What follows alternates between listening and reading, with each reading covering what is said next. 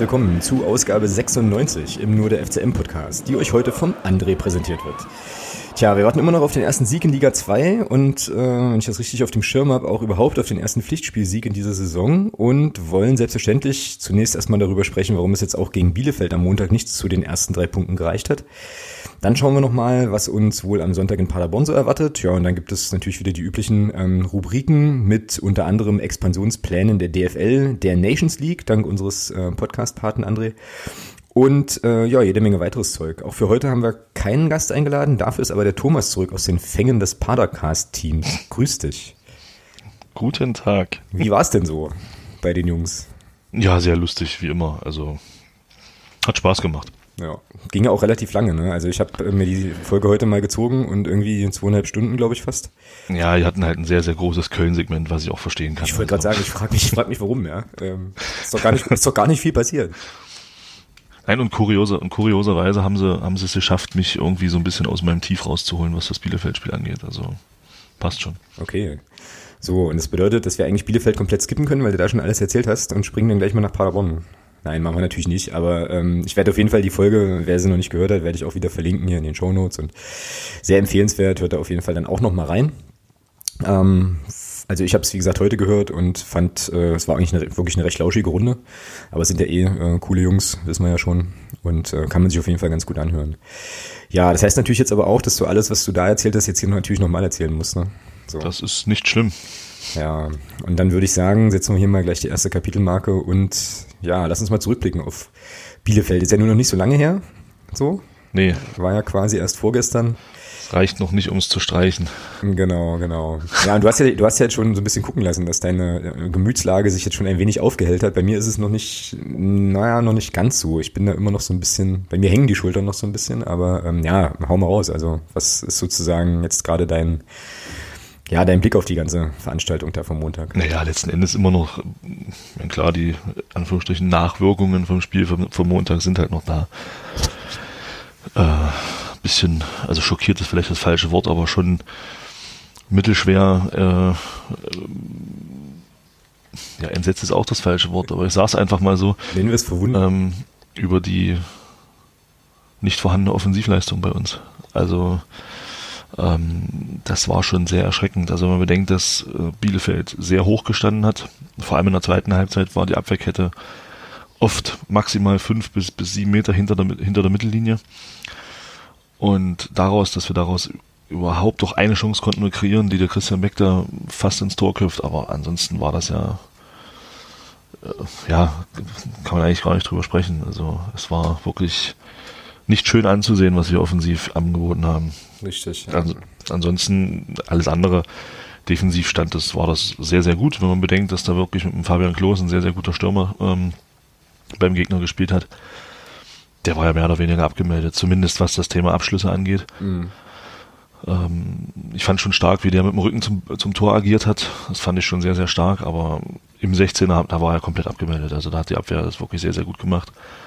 Aber wir schaffen es eben nicht, und das ist zurzeit so, glaube ich, das große Manko bei uns, wir schaffen es eben nicht, uns konstant über so ein Spiel über 90 Minuten wirklich Chancen zu kreieren. Und das ähm, ist mit Blick auf die kommenden Spiele nicht so schön. Mhm. Ja, das geht mir, es geht mir ähnlich. Ich habe das ja auch im, im Blog jetzt relativ drastisch äh, nochmal so formuliert auch. Und seitdem der Spielbericht online ist, äh, versuche ich krampfhaft drüber nachzudenken, ob das jetzt ein Phänomen ist, was wir jetzt eigentlich die ganze Saison schon sehen und was uns ähm, jetzt anfängt zu nerven. Also so hab's, so war das jetzt für mich nach dem Spiel oder ob das jetzt tatsächlich diese, also dieses Spiel war, weil es gab ja schon noch andere Spiele in der Vergangenheit, wo wir, also wo es, also optisch zumindest phasenweise ein bisschen besser aussah. Ich kam dann zum Beispiel auf Darmstadt in der ersten Halbzeit, ich kam auf Ingolstadt. Ja, und das war's. Ja. Ja, ja. Was ich damit aber sagen will, ist, dass es ja nicht per se und die ganze Zeit schon immer so mau war, sondern es ja durchaus auch Situationen gibt, in denen die Mannschaft es offensichtlich kann. Also ich versuche mich jetzt daran hochzuziehen, dass es sozusagen jetzt nicht an den Fähigkeiten mangelt, sondern dass es eben einfach keine Ahnung, an, an dem Tag nicht auf die Platte gebracht haben, so weißt du wie? Ja, dann ziehe ich dich aber gleich wieder ein Stück weit runter. Oh nee. warum, warum schaffen wir es gegen Ingolstadt nur ein Tor zu schießen? Ich Vergleiche sind Blödsinn, aber ich sag's trotzdem. Warum schaffen wir es gegen Ingolstadt nur ein Tor zu schießen und Bochum macht sechs? Ähm, das ist dann immer so, wo ich mir so sage, äh, klar, gegen Ingolstadt hat natürlich der Schiedsrichter auch eine Rolle gespielt. Das muss man natürlich auch sagen. Wenn der so pfeift, wie sich das gehört, und zwar anständig und, und richtig, dann steht es zur Halbzeit wahrscheinlich 3-0, weil ich gehe mal davon aus, dass wir den Elfmeter verwandeln und dann reden wir wahrscheinlich über dieses Spiel ganz anders. Ja, dann reden wir auch, glaube ich, über die anderen Spiele ganz anders, weil du dann nochmal. Hat er aber nicht. Ja. Hat er aber nicht. Wir haben fünf Spiele, wir haben erst drei Tore geschossen.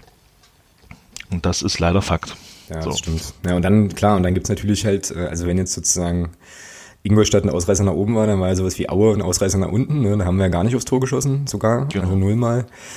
Ja, ja, okay. Also dann kann ich, kann ich sozusagen auf meiner positiv, äh, meiner kleinen, meinem kleinen positiven Strohhalm jetzt irgendwie nicht reiten, ja. Ähm, nee, heißt, kannst, ne, kannst ja trotzdem weitermachen, sollst du ja auch. Ähm, die Frage ist eben nur, und das ist das, ich meine, Paderborn ist jetzt auch ein Gegner, der sehr spielstark ist, mhm. der jetzt kommt, aber da kommen wir ja, genau. kommen wir ja dann gleich drauf. Ja. Ähm, aber wenn wir es nicht schaffen, gegen eine Abwehr, die ja nur wirklich, Bielefeld hat ja auch, ich glaube, in den ersten vier Spielen acht Gegentore bekommen. Mhm. Ja, und gegen die schaffen wir es nicht, uns eine ganze Handvoll Chancen zu erspielen. Das ist so ein, das ist so ein Punkt, wo ich mir echt Sorgen mache zurzeit. Mhm. Ja, na, ich, äh, ja, also ich mache mir dieses, also auch Sorgen so, also du hörst mich die Stirn runzeln. Ähm, aber ich versuche, also was mir viel mehr Bauchschmerzen noch bereitet, als jetzt, also, oder was mir auch Bauchschmerzen bereitet, neben diesem Fakt, den du jetzt gerade angesprochen hast, ist eben so das Gesamtpaket, was wir da am Montag gesehen haben. Ne? Mhm. Ne? Und ähm, ich hatte das dann auf dem, also wir sind ja dann auch zurückgelaufen Richtung Auto irgendwie.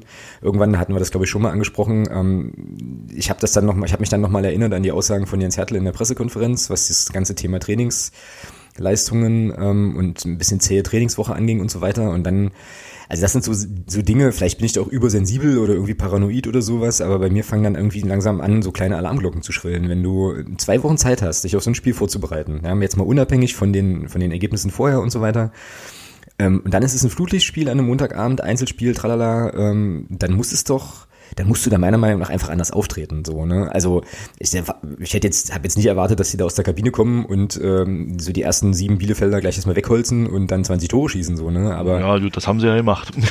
Ja, gut, okay, da müssen, wir, da müssen wir, da müssen wir auch gleich schon mal getrennt drüber sprechen äh, mit, äh, mit dem Feinmechaniker Earthman da so. Nee, aber weißt du, so diese Sache, das, also das war schon alles so ein bisschen, ja, so ein bisschen zaghaft irgendwie und ängstlich, ja. Ja, ja, auch. Und äh, dann denke ich mir so, das kann eigentlich nicht sein. Also es kann doch nicht sein. Du spielst das fünfte Spiel in der zweiten Liga.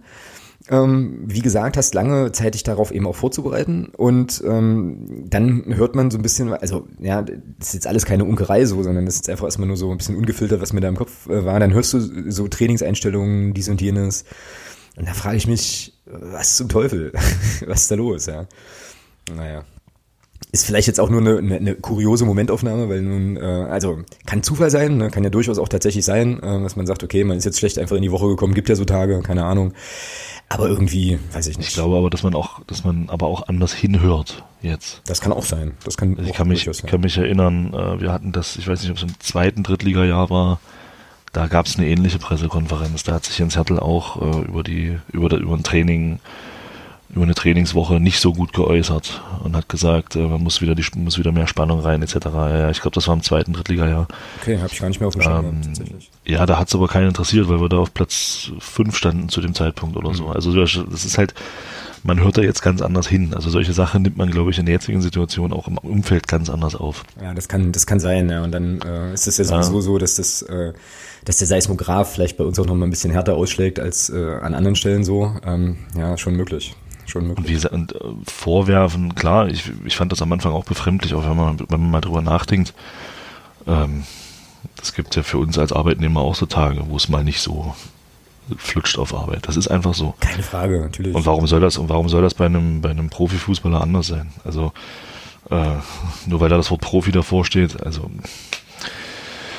Nee, ich, mich hat das in dem Moment auch ein bisschen gestört, aber ich im Nachhinein muss ich sagen, ich würde es auch nicht überbewerten wollen. Hm. Ja, ich würde jetzt auch an den, an der Stelle, zumindest jetzt was das Spiel betrifft, jetzt auch äh, von der Einstellung zumindest äh, auch keinen Vorwurf an die Mannschaft machen. Ich meine, ich kann es zwar jetzt auch nicht, zwar jetzt auch nicht mehr hören, dass wir toll gekämpft haben und tralala, weil es das eben auch keine Tore schießt, aber die Einstellung war ja, also zumindest was das anbelangt, war die halt schon da. Es war eben nur äh, eben so, dass du halt in der Vorwärtsbewegung oder so oder auch bei den Spielideen dass man da so ein bisschen den Eindruck hatte, irgendwas, irgendwas hakt halt. Ne? Und ja, wie gesagt, ich hätte mir da einfach ein, noch ein mutigeres Auftreten, Auftreten gewünscht. so. Ja, aber was man auch sagen muss, es waren, es gab ja auch durchaus ein paar ziemlich coole Sachen, die in diesem Spiel stattfanden. Es gab zum Beispiel, ähm, auch das war jetzt so eine so eine Idee, da vielleicht die positiven Sachen nochmal sehr viel stärker zu machen. Es gab zum Beispiel einen Alexander Bruns mit einem überragenden Zweitligadebüt, wie ich fand. Super. Also ja. habe da jetzt eigentlich nichts gesehen, wo ich sagen würde, oh, hätte ich Bauchschmerzen. Also ich fand das alles klasse. Ne? Also die auch die Art und Weise des Dirigierens der Vorderleute, dann ähm, das habe ich bei Jasmin Fesic nicht so gesehen und die letzten Jahre bei Jan Linke auch nicht. Dann auch so, zum Teil auch so, so Applaus für für gute Anspiele oder gute Aktionen oder sowas. Also der war ja da schon sehr involviert auch ins Spiel und so.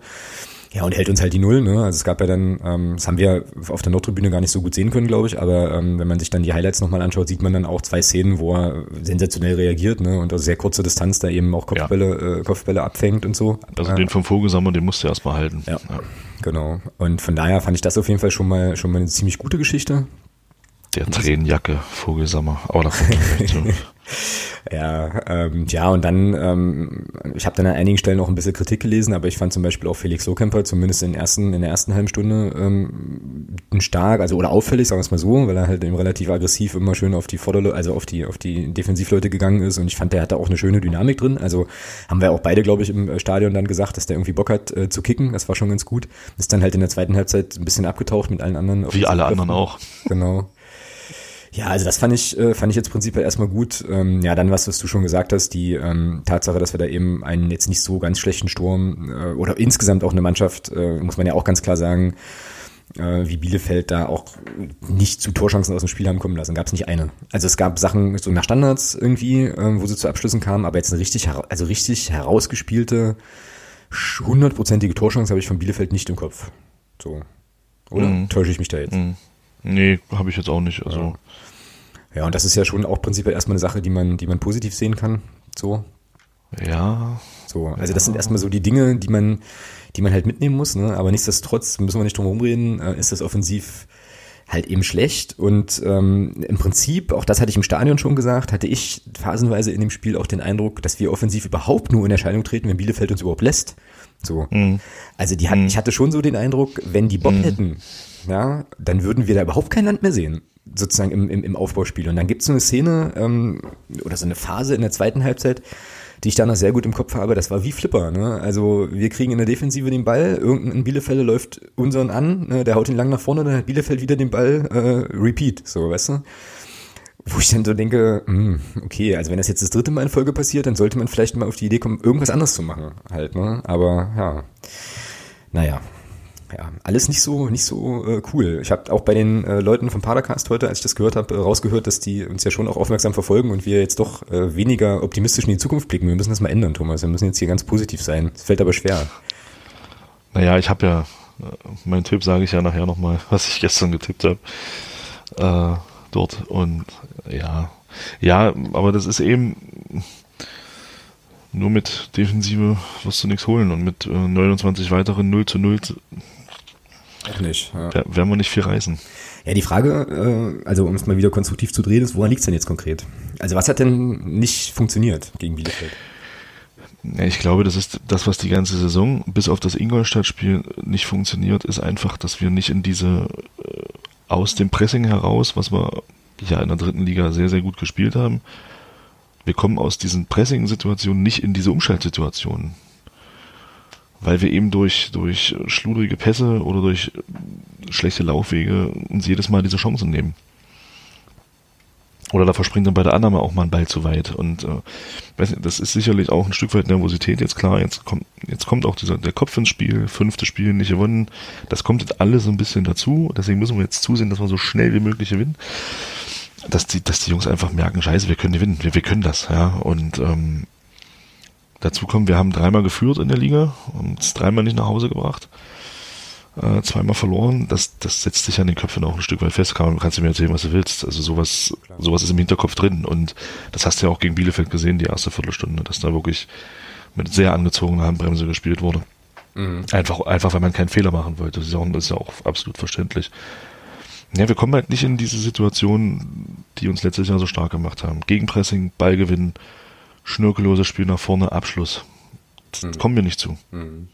Weil also wahrscheinlich auch bei Abspielen und so weiter die Fehlertoleranz einfach kleiner ist und die äh, Zweitliga-Abwehren, Abwehrreihen dann halt wahrscheinlich auch schneller zupacken, ne? wenn du mal ein Pass schlampiger spielst oder so. Ja, aber du hast Beispiel. doch gesehen, dass es geht bei dem Angriff, der fast zum Tor führt. Du hast es doch gesehen, mhm. dass es geht. Wenn, wenn du, wenn wir, wir haben doch schnelle Leute auf den Außenpositionen.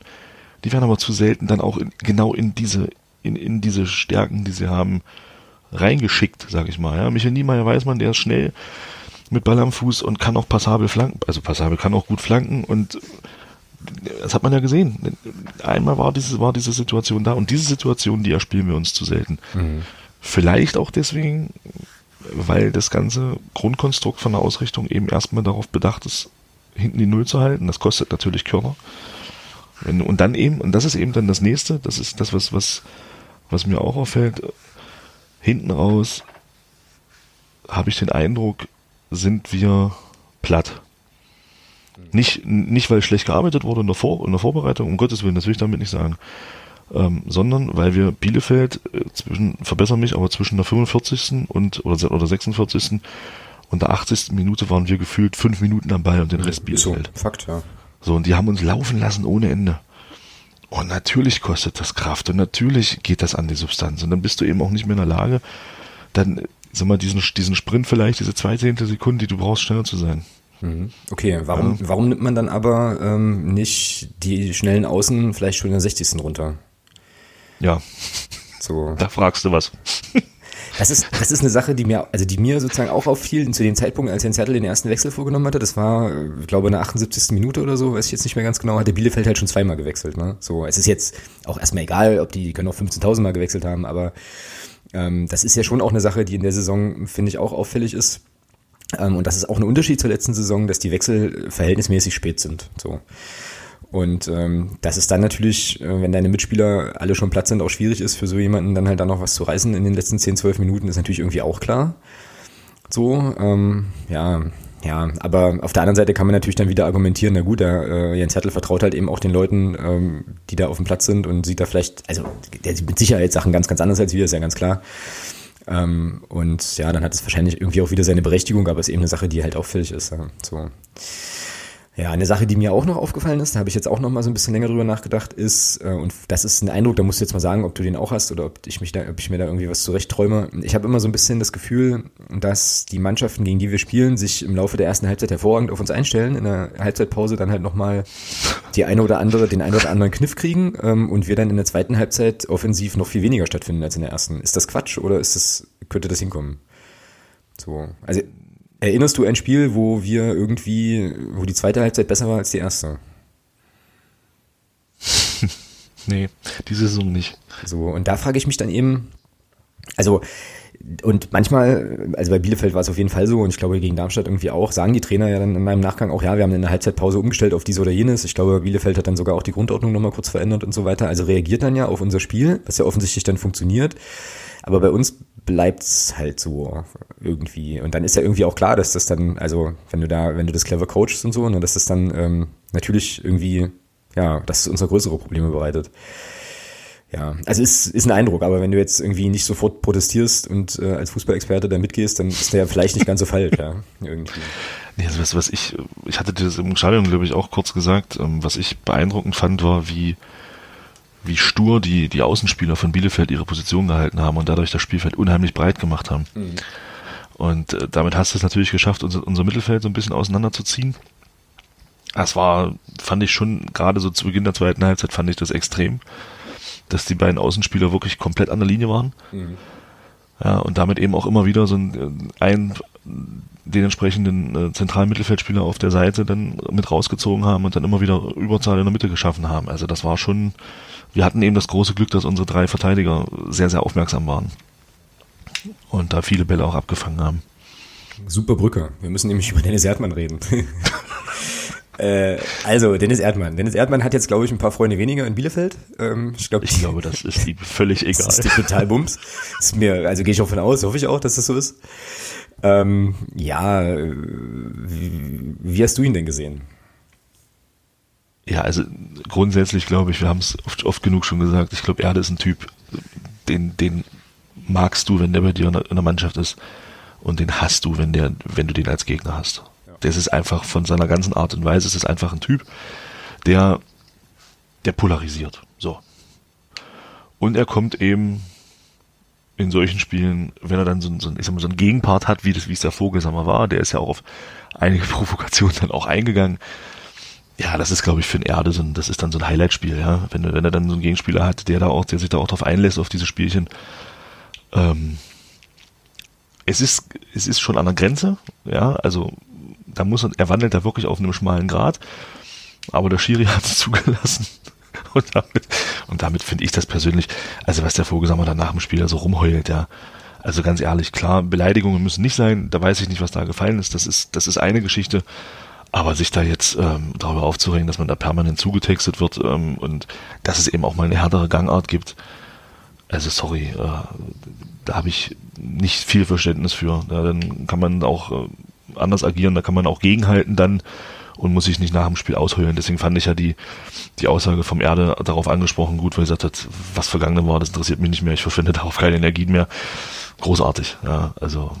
Ja, ja, ähm, ich weiß nicht, also ich finde immer, wenn man, also alles, was du sagst, total äh, d'accord. Ne? Und ich finde aber auch immer, wenn so ein Gegenspieler sich dann nach dem Spiel halt noch so aufregt, dann hat er auf jeden Fall eine ganze Menge Sachen richtig gemacht. So. Also genau, dann, dann war er man, war drin in seinem Kopf. Wollte ich gerade genau. sagen, dann war er nämlich in seinem Kopf. Ähm, oh, Can't Get You Out of My Head wäre natürlich eine großartige Sendungs, ein großartiger Sendungstitel. Lasst mich das kurz aufschreiben. Äh, und dann habe ich wahrscheinlich sofort wieder vergessen, was ich eigentlich sagen wollte. Ähm, aber ich fand, und das hatte ich dir auch im Stadion schon gesagt, ähm, also ich war relativ überrascht, dass Dennis Erdmann das Spiel beendet hat. So. Weil für mich Ja, ja, das, war relativ klar, dass der mit Gelb-Rot fliegt. Also relativ das zeitig. meine ich ja. So. Der, er hat halt wirklich brutal ausgereizt, was der Schiedsrichter ihm, ihm, ihm erlaubt. Genau, genau. Und ich glaube auch, wenn Ja. man so die, die Aussagen von Erde äh, dann auch immer mal noch so ein bisschen querliest, aber vielleicht ist das doch Kaffeesatzleserei, da ist natürlich dann, glaube ich, auch ein bisschen, äh, bisschen Frust mit im Spiel, dass eben, ja, also dass er so jemand ist, der natürlich vorangeht, ne, der dann auch mal dazwischenhaut und so weiter. Und ähm, ich habe das so ein bisschen so verstanden auch, dass er schon auch so ein bisschen, ja, die Mannschaft kritisiert hat in die Richtung, gerne wir bräuchten halt mal noch mehr Leute, die halt mal, äh, ja, die halt mutiger, wir müssen einfach mutiger sein, so, ne. Und ich kann, könnte mir gut vorstellen, dass das, dass er da sowas auch nochmal dann irgendwie nervt und antreibt, wenn er halt so merkt, hier, okay, wir müssen jetzt hier mal, muss jetzt mal ein Zeichen setzen, dann, dann geht der steil, ja. Also, was ja prinzipiell, wie gesagt, solange wie das gut geht, auch gut ist so. Also solche Typen brauchst du eben in der Mannschaft und wie gesagt, also wenn du äh, als Gegenspieler dann nur noch von Dennis Erdmann träumst, dann hat Dennis Erdmann an der Stelle alles richtig gemacht, so sau gut. Also passt. Ja, das ist eben, das ist eben, man kann da, man kann da so drauf reagieren nach dem Spiel, ja, oder man macht es, man macht es wieder Kreisklasse, man gibt sich nach dem Spiel die Hand und das Thema ist durch, ja, und die 90 Minuten sind rum und dann ist gut. Ja, also, das ist einfach, also da kann man, ich, ja, ich habe da halt auch wenig Verständnis für. Wenn ich damit nicht umgehen kann, klar, ja, okay, das ist dann so, aber dann muss ich mich nicht nach dem Spiel noch so ausweichen und sagen, oh mein Gott. Ja. Aber Grüße an den Julian, es gibt es äh, vom Blog Support, es gibt dafür jetzt ein geiles GIF vom Erdmann. Ja, das stimmt. Also von daher hat sich das doch an der Stelle schon gelohnt. Ja, und wir können doch wieder ein bisschen lachen, ist doch eigentlich auch alles cool. Sind wir eigentlich zu negativ? Also Frage vor dem Hintergrund, dass es natürlich schon auch, find, und finde ich auch berechtigt, berechtigte Stimmen gab, die sagen, ja, verstehe das Problem gar nicht, wir haben äh, irgendwie noch, also verlieren ja auch nicht so häufig und so weiter und äh, so ein bisschen positiv bleiben und so. Hat mich auch beschäftigt. Finde ich auch einen valide, validen Punkt eigentlich. Also weil man jetzt Dinge anspricht, die nicht funktionieren, aber durchaus auch Dinge benennt, die gut funktionieren, ist man zu negativ. Okay, gut, alles klar. Ne, das ist jetzt für mich eine neue, neue äh, Definition von negativ. Okay. Also wenn man das so, wenn man das so sieht, ja, dann, dann sind wir zu negativ. Ich persönlich halte uns nicht für zu negativ. Ich sage, ich, ich bin der Meinung, wir sprechen halt Dinge an, die aus unserer Sicht einfach nicht passen. Und wenn mir einer erzählt, dass das, was wir da auf den Rasen bringen zurzeit, äh, erfolgreich ist, nee. Ja, ich glaube, es geht eher so in die Richtung, so, naja, drei Punkte nach fünf Spielen äh, für einen Aufsteiger. Es Ist jetzt zu auch, wenig. Ist jetzt auch keine Katastrophenbilanz. Ich finde es auch zu wenig, zumal, Das äh, sind 20 Prozent von den möglichen Punkten, die man hätte holen können. zumal, zumal auch einfach äh, zum, in mindestens zwei Spielen deutlich mehr drin gewesen ist. Äh, Genau. Das ist genau, und das, genau das ist der Punkt. Genau das ist der Punkt. Du hast dreimal geführt und nimmst aus diesen drei Spielen einen Punkt mit. Das ist zu wenig. ja. Sorry, das ist zu wenig. Und wenn man, wenn man mal auf die Tabelle guckt, ja, mal, nur mal so aus Neugier mal auf die Tabelle guckt, dann sieht man, dass alle Gegner, gegen die wir gespielt haben, dass das noch nicht mal Top, Top 7 oder Top 8 Mannschaften sind. In der Liga. Ich nehme Darmstadt jetzt mal raus, das war ein Pokalspiel, das zählt für mich nicht in der Betrachtungsweise. Ähm, Und wenn man das sieht, wir haben gespielt gegen, erstes Spiel war gegen St. Pauli, mhm. die sind Elfter, das zweite Spiel war gegen Aue, die sind 14. Dann haben wir gespielt gegen Ingolstadt, die sind 13. Und dann haben wir gespielt gegen Kiel, gut, die sind 8. So, ja, was ja. jetzt halt nach fünf Spieltagen natürlich jetzt noch nicht so wahnsinnig viel sagt. Ja, ja, ja. Ich aber finde, dass du in den Mannschaften schon noch große Qualitätsunterschiede nochmal gesehen hast. Also ich würde ja zum Beispiel St. Pauli und Kiel in eine andere Gruppe ja, tun als Ingolstadt so, aber. Ja. Wir haben aber noch nicht gegen Truppen gespielt wie Hamburg, Fürth, Köln, Bochum, Union. Völlig richtig. Jetzt, kommt jetzt kommt Paderborn. Gegen die haben wir noch gar nicht gespielt. Ja, und ähm, da jetzt zu sagen, also ich persönlich, nee, ich finde nicht, dass das zu negativ ist. Ich finde, was hat was hat, äh, was hat Kumpel mal gesagt? Also, konstruktiver Realismus. Hm, das, oh, das ist auch noch ein geiler Sendungstitel, Kandidat hier. Konstruktiver Realismus. Geil. Ja, ein Ismus. Hervorragend, Realismus. Tja, nun gut, okay. Ähm, ich bin jetzt gerade im Überlegen, ob wir zu Bielefeld eigentlich noch so wahnsinnig viel sagen können. Jetzt haben wir zum Spiel selber auch nicht, nicht viel gesagt, aber es gab ja auch nicht viel zu erzählen, ja. Also zumindest Szene, szenentechnisch.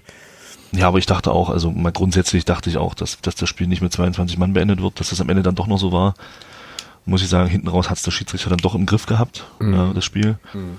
Da hatte man Anfang, anfangs nicht so den Eindruck. Ich hatte auch das Gefühl, dass seine Linie ein bisschen kleinlich war, aber er hat es dann irgendwie doch so ein bisschen, nach hinten raus hat es dann wirklich auch gut nach Hause geleitet, muss man sagen. Also das ist schon, da ohne Platzverweis auszukommen, das war dann phasenweise doch recht hart. Ja, war schon, war schon eine gute Leistung vom Schiedsrichter, was das angeht. Auch wenn da wieder viele Kleinigkeiten dabei waren, wo man wieder sagen kann, das sind so diese, diese Diskussionen 50-50 Entscheidungen gegen uns, wo man wieder so sagt, ach Mensch. Ja, und was mich, äh, das vielleicht noch, was mich tierisch aufgeregt hat, also, weil ich mag sowas überhaupt nicht, äh, war der, dieser völlig plumpe Schwalbenversuch von Michel Niemeyer. Mhm. Oh. Ja. Und du hast ja gemerkt, ich habe mich im Stadion tierisch darüber aufgeregt. Mhm ähm, weil ich da einfach der Meinung bin, da war mehr drin, als sich da fallen zu lassen. Ja, ja definitiv. Ja, ja. sehe ich, sehe ich absolut genauso. Ja. War dann auch spannend, aber, aber auch wieder spannend, ne? weil das Publikum ja schon durchaus auch zum Teil darauf reagiert hat, zu sagen, halt hier, das ist jetzt ein berechtigter Elfmeter, der nicht gegeben wurde. Ist natürlich situativ dann immer irgendwie so, aber ja, also für mich war das zumindest mal zu wenig. Ähm, Schwalbe habe ich dann irgendwie erst später nochmal so ein bisschen mich mit beschäftigt. Ähm, ja, das muss, eigentlich nicht sein. Ne? Auf der anderen Seite kriegen wir dann Elfmeter und machen den Reihen, gewinnen das Spiel 1-0. Rege ich mich trotzdem über diese Schwalbe auf. Ja, ja. So. Und das ist, und das ist übrigens auch nochmal mein, äh, vielleicht noch mein Abschlussstatement zu dem Ding, was man auch nicht vergessen darf bei dem Spiel ist, wir hätten es ja durchaus tatsächlich auch gewinnen können. Ne? Also es war ja die Möglichkeit da mit dem einen Kopfball von Christian Beck, das war für mich auch die einzige eigentlich hundertprozentige Chance, 90-prozentige Chance der kann reingehen und dann kann es passieren, dass wir dieses Spiel gewinnen. Ja, so, also ja, klar. Das ist ja jetzt äh, auch nochmal, also was ich damit eigentlich sagen will, ist, es war jetzt nicht so, dass die uns an die Wand gespielt hätten und wir können froh sein, dass wir da einen Punkt mitgenommen haben, so, sondern es gab schon auch die eine, die Möglichkeit. Ne? Ja. Tja, musste die. Ja, aber das ist, aber genau das, aber genau das ist eben der Punkt. Es gab halt nur die eine. Nun gut, nun gut. Und die Chance ist einfach höher, wenn es dann nicht nur die eine, sondern vielleicht noch die zwei oder die drei weiteren gibt, dass man da auch ein Tor macht. Ja, definitiv, ja, definitiv. Ja, was man aber, ich glaube, was man vielleicht auch noch ansprechen muss, Alex. Ähm, oh, jetzt bin ich gespannt. Das klingt sehr ernst. Ja, die unsere grottenschlechten offensiven Standardsituationen. Ach so, okay, ja. Das wird ja von Spiel zu Spiel schlimmer. Das war am Anfang der Saison ein bisschen besser, ähm, hatte ich den Eindruck. Also wir machen, wir machen ja aus Standardsituationen, Ecken, Freistößen, machen wir ja gar nichts Gefährliches mehr. Hm. Hm. Ja, da ist mir äh, tatsächlich erstmal wieder positiv aufgefallen im Spiel, ähm, dass es eine ganze Reihe verschiedener Schützen gab. So. Ja, aber so, negativ aufgefallen ist, es trotzdem scheiße. Aber da habe ich erstmal so gedacht, okay, ist ja prinzipiell ganz cool, ähm, wenn du in so einer Mannschaft einfach mehrere Schützen hast, die dann auch ausführen, weil das ja vielleicht auch für den für die gegnerische Abwehr dann schon noch mal eine Aufgabe ist, sich immer wieder auf jemand anders einzustellen äh, oder so. Aber ja, klar, bin ich bei dir, wenn du natürlich nichts draus machst. Dann, äh, weil das ist ja immer, das ist ja so das Ding, das ist ja auch eine Sache, die du im Padercast ähm, auch nochmal sehr stark gemacht hast und richtigerweise auch, wenn es halt spielerisch schon nicht läuft, dann klingelt es halt eben mal ein Standard rein. Ja, bloß wenn du die Waffe auch nicht hast, wird es natürlich dann irgendwann eng. So.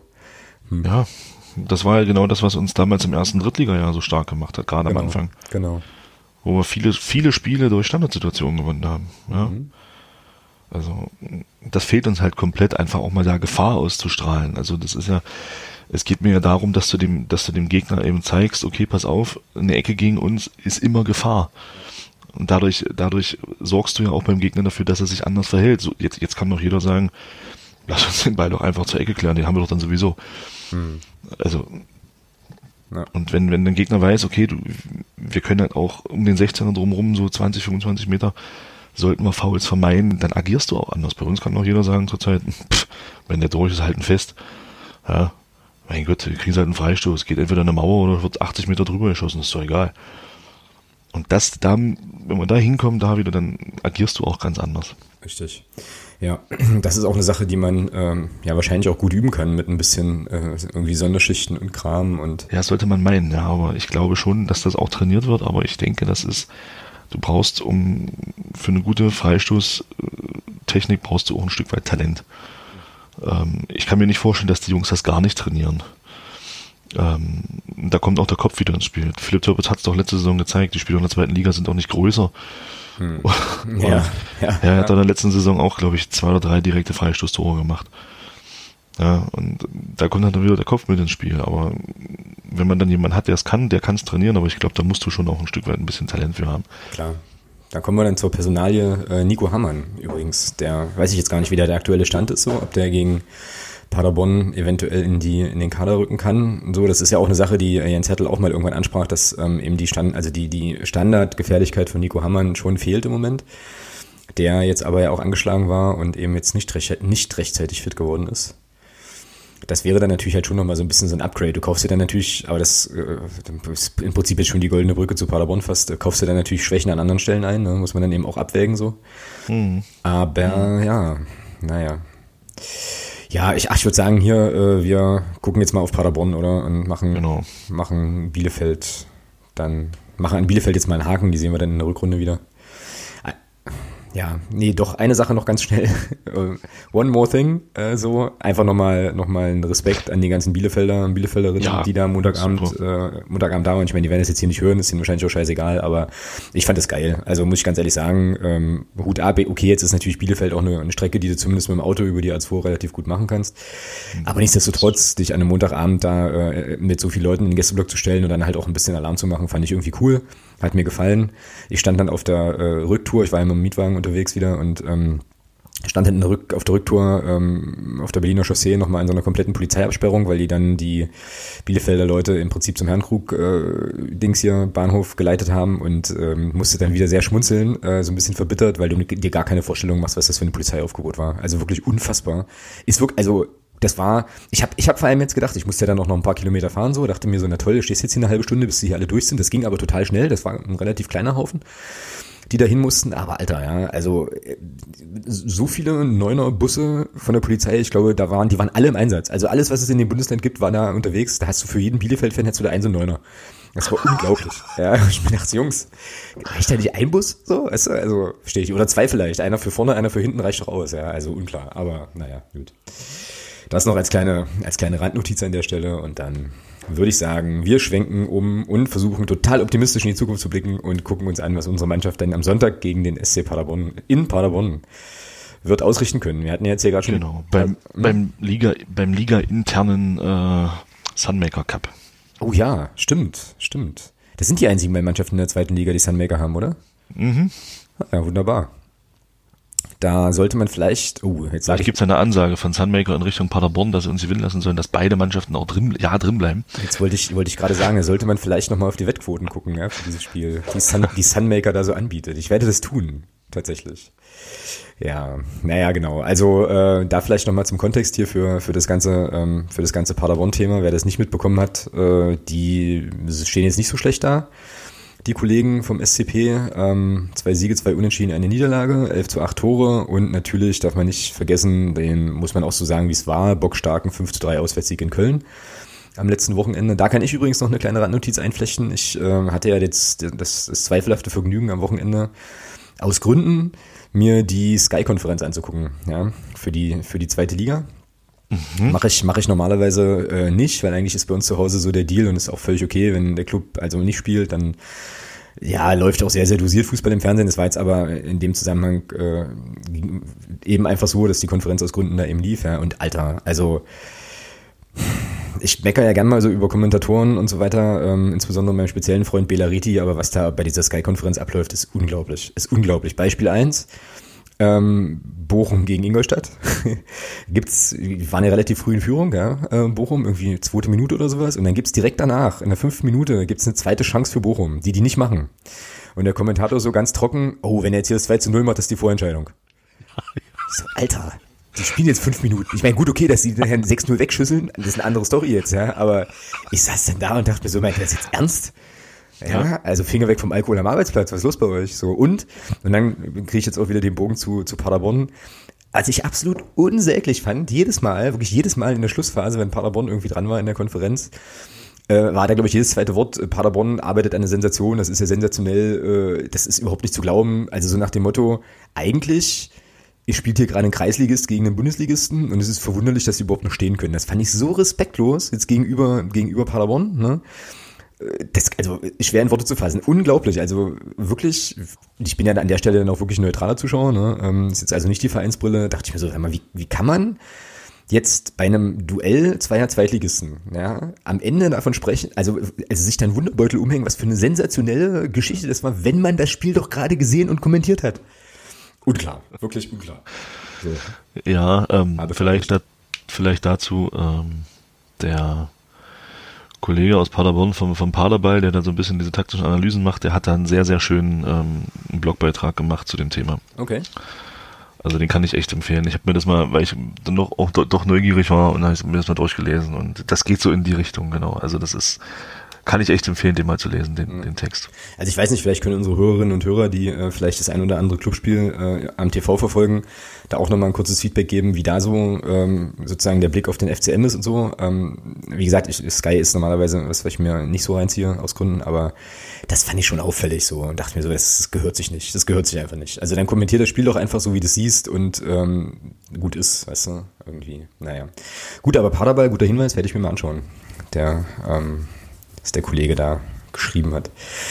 Gut, jetzt also Paderborn. Ähm, wieder mal die Statistiken. Also wie gesagt, Bilanz in der Saison habe ich schon erzählt. Ähm, unsere Bilanz bisher laut Weltfußball.de inklusive DFB-Pokal acht Spiele, vier Siege, drei Unentschieden, eine Niederlage. Klingt jetzt erstmal ganz cool. Wären dann halt neun Spiele, fünf Siege, drei Unentschieden und eine Niederlage nach dem kommenden Wochenende. Ich lasse mir meinen Optimismus an der Stelle ja nicht nehmen, obwohl ich nachher auch anders tippen werde. ähm, ja, aber nicht auf Niederlage. So. Und ja, zwei bekannte Namen, äh, logischerweise, ganz oft auch schon drüber gesprochen, Tobias Schwede und äh, Julius Düker, die da eben äh, jetzt die Türpen schnüren. Und eine Mannschaft, ich glaube, das kann man so sagen, die ja einen Lauf hat, auch vom Kopf her, ähm, jetzt glaube ich mit sehr viel Selbstbewusstsein und so in dieses Spiel gehen wird. Und äh, ich bin da sehr, sehr gespannt, wie unsere Mannschaft sich da schlägt. Wie siehst du es denn so? Ähnlich. Also wenn man überlegt, dass Paderborn dann doch sehr gut in die Saison gekommen ist. wenn man das, das die Niederlage in Darmstadt mal außen vor lässt, ähm, sind die schon sehr, sehr gut in die Saison gekommen. Und das ist ja, was mir da imponiert, ist die Moral. Also die haben ja in Fürth 2 nur hinten gelegen, die haben äh, jetzt auch gegen Köln zweimal hinten gelegen und haben das jeweils gedreht, beziehungsweise in Fürth dann unentschieden gespielt. Mhm. Ähm, das ist schon, zeigt auch, dass das Selbstvertrauen einfach da ist, ja. Von daher wird das ein Brett am Sonntag. Aber ein richtig dickes.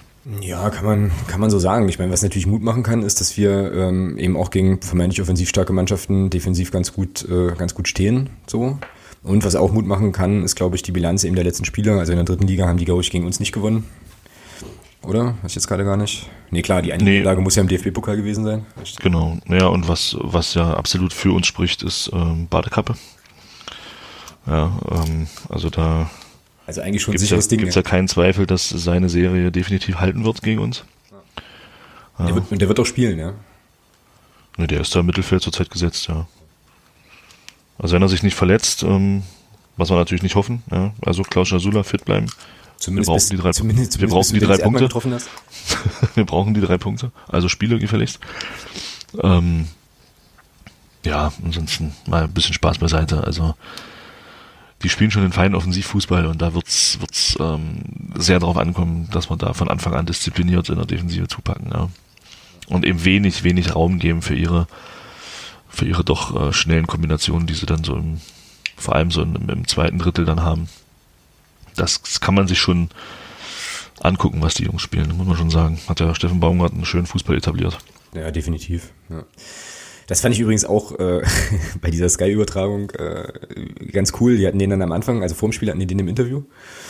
Und auch wieder so eine Sache, ne? Also er wurde dann halt gefragt, naja, wie das Spiel in Köln angehen werden, große Kulisse, äh, bockstarke Mannschaft, tralala. Und er sagt so ganz trocken, ja, so wie immer, ne? ich spiele nach vorne, verstehe das Problem gar nicht. Also wir haben halt unser Spiel, unseren Spielstil, unsere Philosophie und die bringen wir auch hier. Also warum sollen wir irgendwas ändern, ne?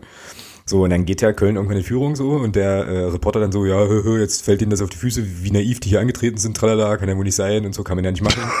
Ich dachte, hä? okay, gut, alles klar. Und hinten raus dann eben das Ding zu ziehen, ja. Sensationell. Auch dieses Ding, äh, ich weiß nicht, ob du das gesehen hast zufällig, ähm, der John Cordoba hat ja dann irgendwann einen Ausgleich gemacht, glaube ich, 3-3 mhm. oder was. Zog sich Trikot aus, zog sich komischerweise auch die Hose aus oder wollte das zumindest, ganz merkwürdig. Und äh, Steffen Baumgart hat ja dann auch so sein Trikot, also sein, sein, sein Shirt so hochgezogen, ja, ähm, und hat dann schon seinen, seinen Waschbärbauch da präsentiert. Das fand ich super cool. Also irgendwie, ja, trainiert halt den Gegner, aber ich mag den. Irgendwie fetzt der, weiß ich nicht. Also schon ein ganz cooler Typ. Außerdem mal hier gespielt und so. Hier Trainer gewesen. Außerdem auch noch. Ja, bestes, bestes Fußballzitat ever. Für alle, die mich kennen, mein Name ist bekannt. Großartig. Ähm, ja. ja, gut. Aber, also ja, ich bin dabei, der wird, wird schwierig. Ich bin sehr, sehr gespannt. Ähm, aber ein sehr weiser, sehr, sehr weiser Mensch, äh, den ich an dieser Stelle grüßen möchte, den du auch kennst, mit dem ich zusammen nach, äh, nach Magdeburg fuhr, um das Bielefeld-Spiel zu sehen, sagte irgendwann, wenn man keine Erwartung hat, äh, kann man auch nicht enttäuscht werden. Dementsprechend, äh, ja, gehe ich da mal ganz entspannt rein. Außerdem ist das eine Phrase, ne? Konstantin, die kriege ich wieder, übrigens. So, Setzphasen. Ja, ja, schauen wir mal. Warum da, also warum nicht auch da den ersten Sieg holen, ne? Ja, aber das habe ich jetzt gegen Ingolstadt gesagt, das habe ich gegen Bielefeld gesagt, das habe ich gegen Kiel gesagt. Ich sag's nicht mehr, das kannst du jetzt sagen. okay. ähm, oh, ich gönne mir noch eine Phrase. Irgendwann müssen wir den Bock doch mal umstoßen. Oh ja, da habe ich, hab ich jetzt eigentlich schon die ganze Zeit drauf gewartet. ja, ach komm, Gönnung, YOLO und so. Ja, gut, wie spielen wir denn? Also, Alex Bruns im Tor. Ja, ja, also. Dreierkette der Alex, der Alex hat das super gemacht, ja. Ja, ich denke, Jens Hertel wird an der taktischen Grundordnung nichts ändern. Ich glaube, das würdest, würde jetzt auch nicht viel bringen. Ich glaube, mhm. damit verunsicherst du die Truppe noch mehr, als es jetzt wahrscheinlich schon ist. Ja, glaube ich auch. Ähm, da wird sich, glaube ich, an der taktischen Grundordnung erstmal nichts ändern und sagen ja, ob das der Florian Müller ist. Florian, nein, falsch, Entschuldigung, Tobi, nee, Tobias Müller. Tobias Müller heißt der Junge. Wie komme ich eigentlich immer auf Florian Müller? Der hat mal, weil, man, weil einer mal bei uns gespielt hat, der so hieß. Ja, richtig. Ähm, hat das ja auch gesagt, dass man, dass die Mannschaft einfach in dieser, dass da die Abläufe halt passen. Ja. Ja, ich denke mal, da brauchst du nichts ändern. Wobei ich äh, für den, ich muss sagen, für den Steffen Schäfer würde ich gerne einen Tobias Müller sehen am, am Sonntag. Ja, aber hat dann Steffen Schäfer, auch das habe ich zwischendurch mal gelesen, ähm, hat der Steffen Schäfer Anlass gegeben dazu, ähm, ihn nicht nochmal aufzustellen. Also ich finde ja immer Steffen Schäfer, und das finde ich für einen Abwehrspieler ein saugutes Prädikat, äh, den siehst du halt nie. Also der macht halt seinen Job. So, weißt du? Ja, ja, ist richtig. Aber was mir bei Steffen Schäfer aufgefallen ist, sind viele Gegner, viele Bälle zum Gegner gegangen. Und da ist Tobias Müller einfach äh, fehlerresistenter, was das angeht. Hm, okay. Also stellen wir ihn auf, Herr Müller? Meine, wir können ja hier. Meine, wir wissen ja auch, dass, dass Jens Hertel diesen Podcast hört, deswegen gab es ja auch den Torwartwechsel. äh, also stellen wir Tobi Müller mal links hinten rein, oder? Ich würde einen Tobias Müller gerne sehen, ja. Gut, alles klar. So, der Feinmechaniker in die Mitte. Und rechts natürlich Bregerie. Nee, Bregerie, dieses komische, dieser Strich über dem E kommt beim ersten E, ja? Bre Keine Ahnung. Ich auch nicht. Schreib einfach, schreib einfach ich hatte Russisch in der Schule, da gab es sowas nicht. R.B. Gut. Na, ich guck's nachher nochmal nach. Ähm, so, dann, jetzt wird's schon interessanter. Vierer, Vierer Mittelfeld. Hm, fangen wir mal rechts an. Wie lange noch, bis äh, Butzi eine Pause kriegt? Oder kriegt er keine Pause, weil er Kapitän ist? Ganz ketzerische und böse Frage, so aus dem Auf. Also ich finde, ich finde defensiv, ich betrachte das mal von zwei Seiten, defensiv fand ich Bielefeld jetzt sein erstes wirklich nicht so gutes Spiel. Die anderen Spiele waren defensiv, finde ich, solide. Kiel, Entschuldigung. Ja. Nee, da gab es auch ja, das Tor, aber ja. Es fiel aber kein Tor über seine Seite. Nee, das stimmt, ja. Das, stimmt. das Tor fiel über die andere Seite. Und ähm, also offensiv ist beim, ist beim Nils Putzen so ein bisschen, da habe ich mal das Gefühl, er weiß nicht so richtig, was er machen soll. Ähm, da kommt im falschen Moment der Pass und dann kommt im falschen Moment eine Flanke. Und äh, nein, also für mich muss er spielen. Einfach aufgrund seiner Schnelligkeit brauchst du den und er ist äh, seiner Defensivstärke. Offensiv ist das verbesserungswürdig, ja, aber ich würde Butzi jetzt nicht rausnehmen. Ich möchte an dieser Stelle übrigens auch nochmal explizit betonen, dass ich Nils Butzen nie kritisieren würde. Ähm, ich habe nur quasi laut drüber nachgedacht, ob äh, ja, nee, das, das kriege ich nicht mehr gerettet. Äh, ich lasse es, ich lasse es einfach so stehen. So, gut. Links, äh, äh, äh, Mittelfeld links. Ähm, da muss ich sagen, dass mir Michel Niemeyer nicht so gut gefallen hat gegen, ähm, gegen Bielefeld und ich mir da schon den äh, Kollegen Injowski wieder wünschen würde. Wie ist bei dir? Ich würde Michel Niemeyer spielen lassen. Warum? Weil du mit Michel Niemeyer aufgrund seiner Schnelligkeit anders in Umschaltsituationen kommen kannst als mit Alexander Injowski. Okay, lass mich, lass mich überzeugen. Vielleicht ist Niemeyer auch so ein Spieler, der vielleicht auch mal zwei, drei Spiele in Folge braucht, ne, um wieder auf Betriebstemperatur genau. zu kommen. Könnte ja durchaus genau. auch sein.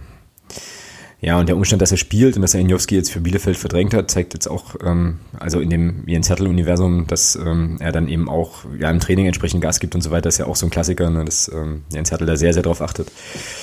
Und ja, ja, okay, stimmt schon, stimmt schon. Wahrscheinlich könnte man ihm einfach auch mal zwei Chancen in Folge geben. Und verloren haben und wir jetzt auch nicht, von daher. Und er macht es ja defensiv auch nicht schlecht.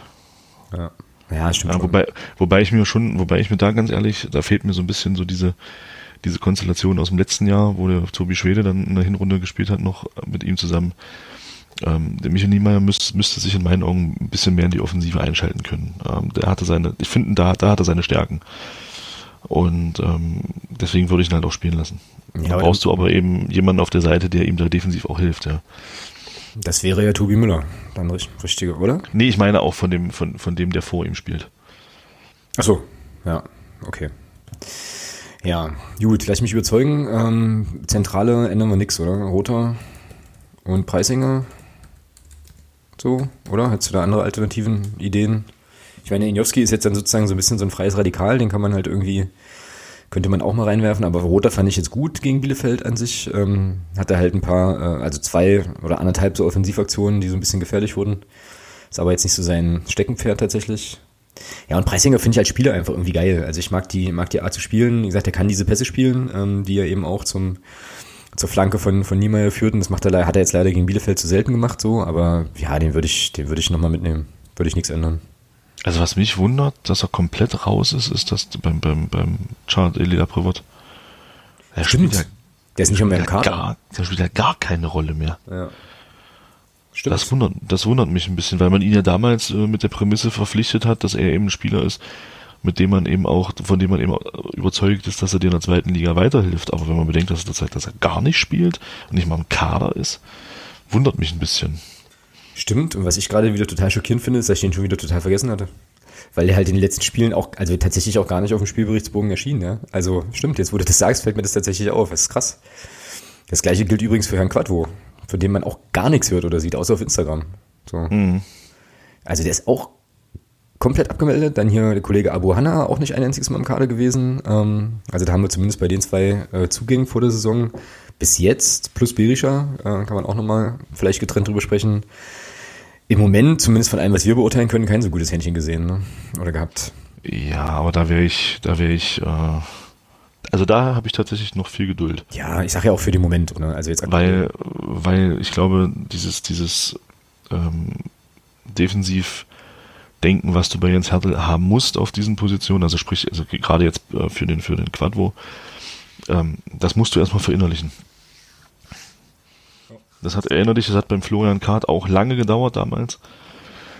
Und dann in der Rückrunde war er einer der Schlüsselspieler, ja. Also, da würde ich jetzt noch nicht, würde ich jetzt den, den, den Money noch nicht, ich weiß, das hast du auch nicht gemacht, aber da würde ich ihn jetzt auch noch nicht äh, komplett abschreiben wollen. Mm, mm. Ja, gut, könnte, klar, könnte natürlich sein, ja, dass äh, die Sachen da eine Rolle spielen.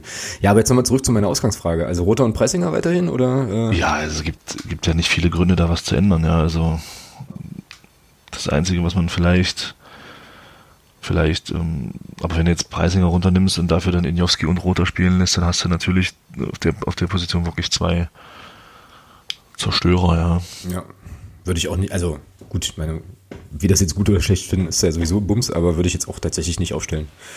Dann lass uns das mal so lassen. Ähm, Roter Preisinger in der Zentrale und dann haben wir das Mittel, die Mittelfeldreihe auch komplett und dann geht es jetzt in die Offensive. Da können wir auf jeden Fall Christian Becke schon mal reinschreiben, der auf jeden Fall spielt. Ich denke, ich fand, hm? ich finde auch, dass Christian Beck gegen Bielefeld ein gutes Spiel gemacht hat. Ja. Viele, Kopf, viele Kopfballduelle gewonnen. Ich glaube, es waren acht oder neun Stück. Ähm, Kann ich dir Die- genau die- sagen? Warte. die, die Chance gehabt ähm, zum 1 zu 0.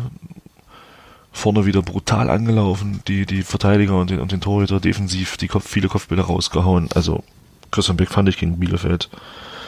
Äh, fand, ich fand ihn gut. Ich habe da nicht viel zu kritisieren gehabt. Ja, mir ist zumindest jetzt erstmal nicht so wahnsinnig viel Negatives aufgefallen, muss ich auch so sagen. Und er hat, und er hat äh, das, das weniger getan, was du immer bemängelst. Er hat äh, relativ wenig lamentiert, fand ich, Genau, ja. gegen Bielefeld. Genau. Christian Beck hatte zwei Schüsse, hatte zwei Schlüsselpässe und hat acht Kopfballduelle gewonnen, tatsächlich. Und 35 Ballberührungen. Äh, Rating 6,8 bei Who Das ist ganz gut. Also verhältnismäßig gut. So. Ja, ähm, okay, also Beck ist auf jeden Fall gesetzt. Ähm, Costly denke ich auch. Wird es auch keinen Grund geben. Es sei denn, man will ihm mal eine Pause geben, aber wenn, dann kriegt er die Pause, glaube ich, eher nächste Woche gegen, gegen äh, Duisburg. Ja, und dann ist halt so die Frage, wen du auf den anderen Flügel stellst. So, also Lohkemper wäre da jetzt ein Kandidat, der, der jetzt mal die Chance bekam. Und es für meinen Dafürhalten auch nicht schlecht gemacht hat. Wie gesagt, ich fand auch seine Laufwege zum Teil ganz gut. Ähm, zumindest hat er immer die freien Räume erkannt und versucht da so ein bisschen was anzukurbeln. Ich würde den nochmal aufstellen wollen. Was hältst du davon, wenn wir es wenn verändern? Was hältst du davon, wenn wir Injowski links spielen lassen und davor Michael Niemeyer? Ja. Dann bist du halt, ja, könnte man auch machen. Also dann sozusagen die Offensivreihen. Niemeyer die, Offensiv, die Offensivposition spielt. Ja. Niemeyer, Beck, Kostli und statt Niemeyer dann halt Injowski. Ja, Genau. kann, ich, kann ich mit leben. Ignowski. So, ja, okay. Das kann er ja auch, die Position, das passt schon. So, gut, dann haben wir das. Ähm, also, jetzt noch eine Zusammenfassung. Brunst im Tor, Müller, Erdmann, Bregerie hinten in der Dreierkette, Injowski, Roter, Preisinger, Butzen im Mittelfeld und Niemeyer, Beck und Kostli sollen vorne für Gefahr sorgen. Ergebnistipps. Ich habe deinen Tipp aus dem Padercast schon wieder vergessen, zum Glück. Ich weiß aber, dass du anders tippen wolltest hier, als du im Padercast tipp, getippt hast. Na, Im Padercast habe ich 2-1 für uns getippt. Mhm. Ja, ich sag mal, ich habe jetzt, immer wenn ich bei uns für uns getippt habe, ging's schief. Ich habe 1 zu 2 gegen Bielefeld getippt und es ging 0 zu 0 aus. Ich mache das jetzt wirklich nur aus Aberglaubensgründen. Ich tippe ein 1 zu 4. Also ein 4 zu 1 aus äh, Spielansetzungssicht. Genau, also aus unserer Sicht ein 1 zu 4. Weil ich- raus, mein Freund hier. Weil ich, Der, die äh, riesengroße, weil ich die riesengroße Hoffnung habe, dass wir das Spiel durch meinen Scheißtipp gewinnen. wenn das, wenn das schief geht, verspreche ich dir, werde ich nie wieder gegen den FCM tippen. Hervorragend. Ja, was ist jetzt hier? Wir haben es jetzt hier verbrieft, ne? Es ist jetzt quasi mehr oder weniger live auf, auf Sendung. Ähm, genau. Ja gut, dann werde ich das hier so eintragen, Thomas. Werde das tun, tatsächlich. Und ähm, ja, ich glaube, es wird ein Unentschieden. Ich glaube, wir holen dann einen Punkt und spielen aber tatsächlich 2 zu 2. Und ich gehe sogar noch einen Schritt weiter und sage, wir, also wir gleichen zweimal in Rückstand aus. Ho, ho, ho. Oh, das würde ich. Ja, aber dann möchte ich, dass du sagst, dass wir das Spiel auch gewinnen. Dass wir dann am Ende dann das 3-2 machen durch einen, durch einen 60-Meter-Sprint von Manni, nachdem er eingewechselt wurde. Ah, dafür muss ja erstmal ein Kader. So, nee, ich trau, also ich bin tatsächlich, ich bin tatsächlich so, also, also Bauchgefühlmäßig so, dass ich sage, ich wäre mit dem Unentschieden da tatsächlich zufrieden. Ähm, natürlich muss man dann immer auch gucken, wie das Spiel gelaufen ist am Ende und so.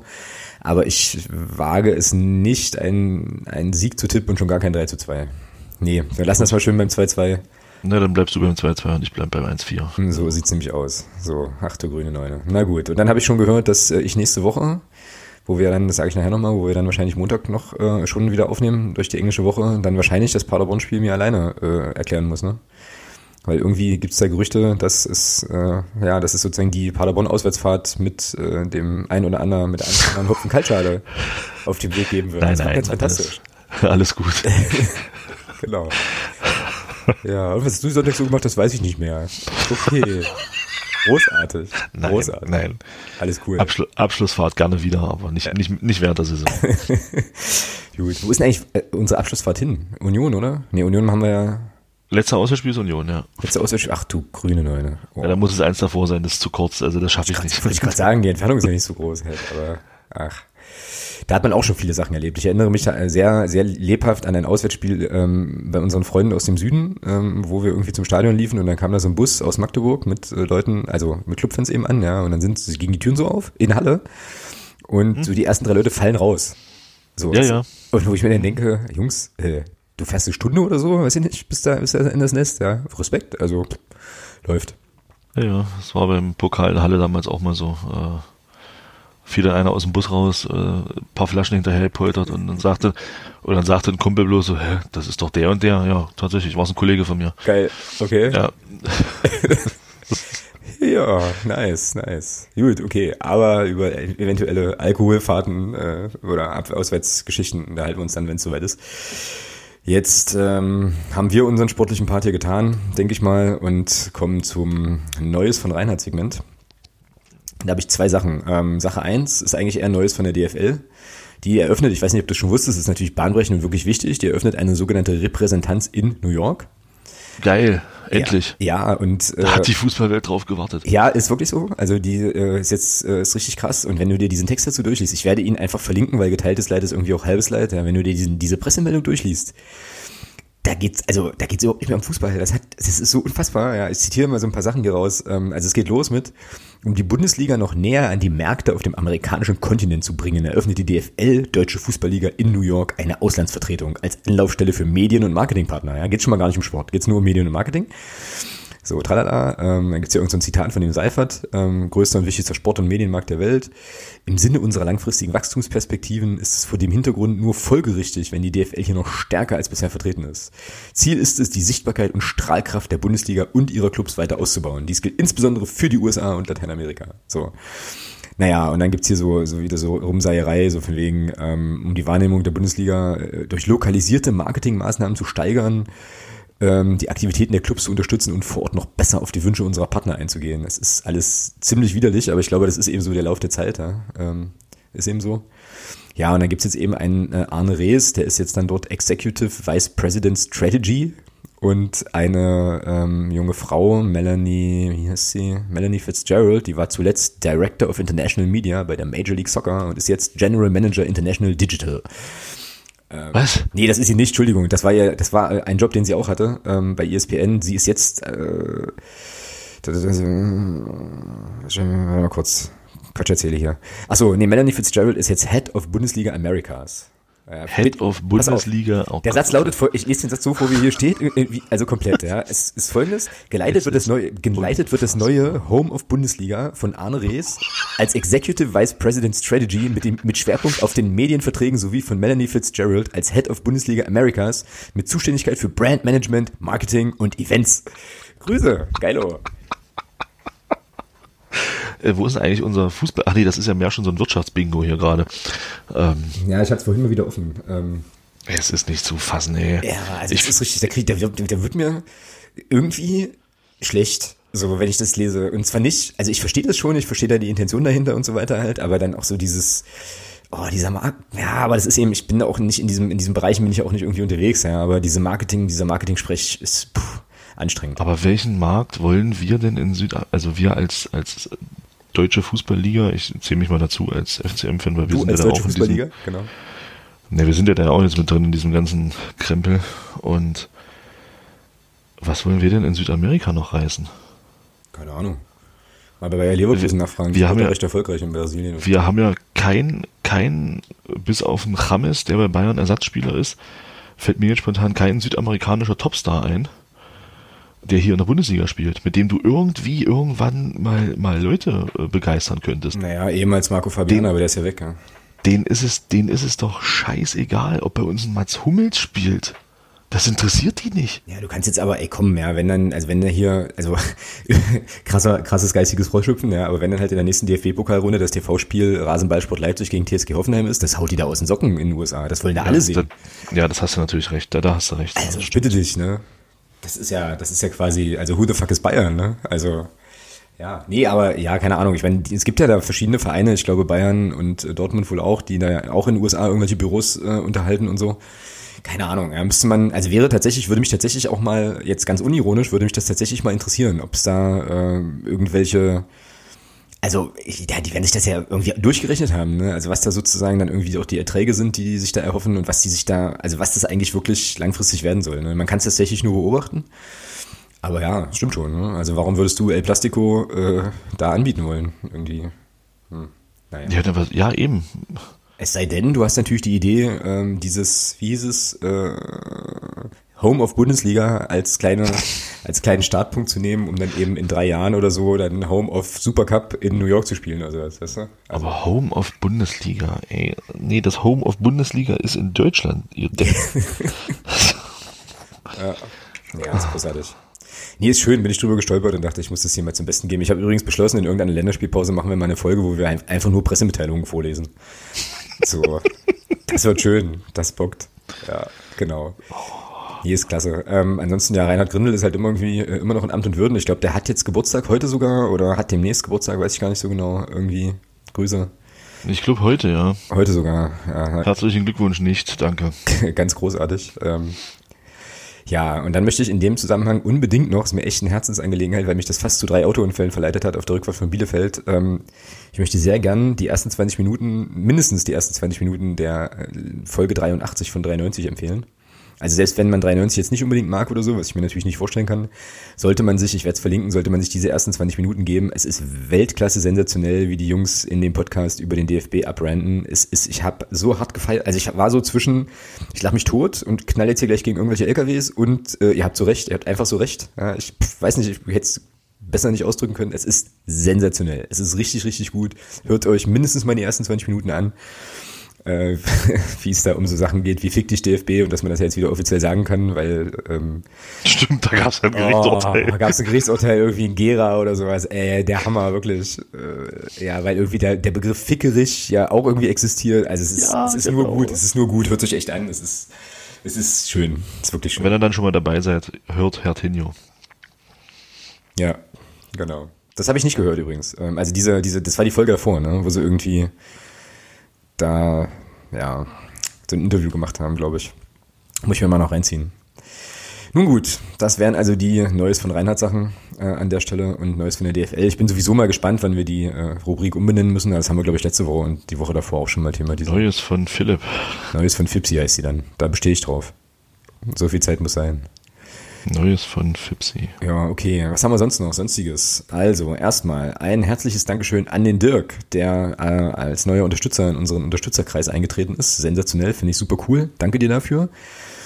Und dann, ja Mensch, na klar, äh, das Thema, ne? Äh, Podcast-Pate André äh, wünschte sich, dass wir über die Nations League reden. So. Ja, dann leg mal los.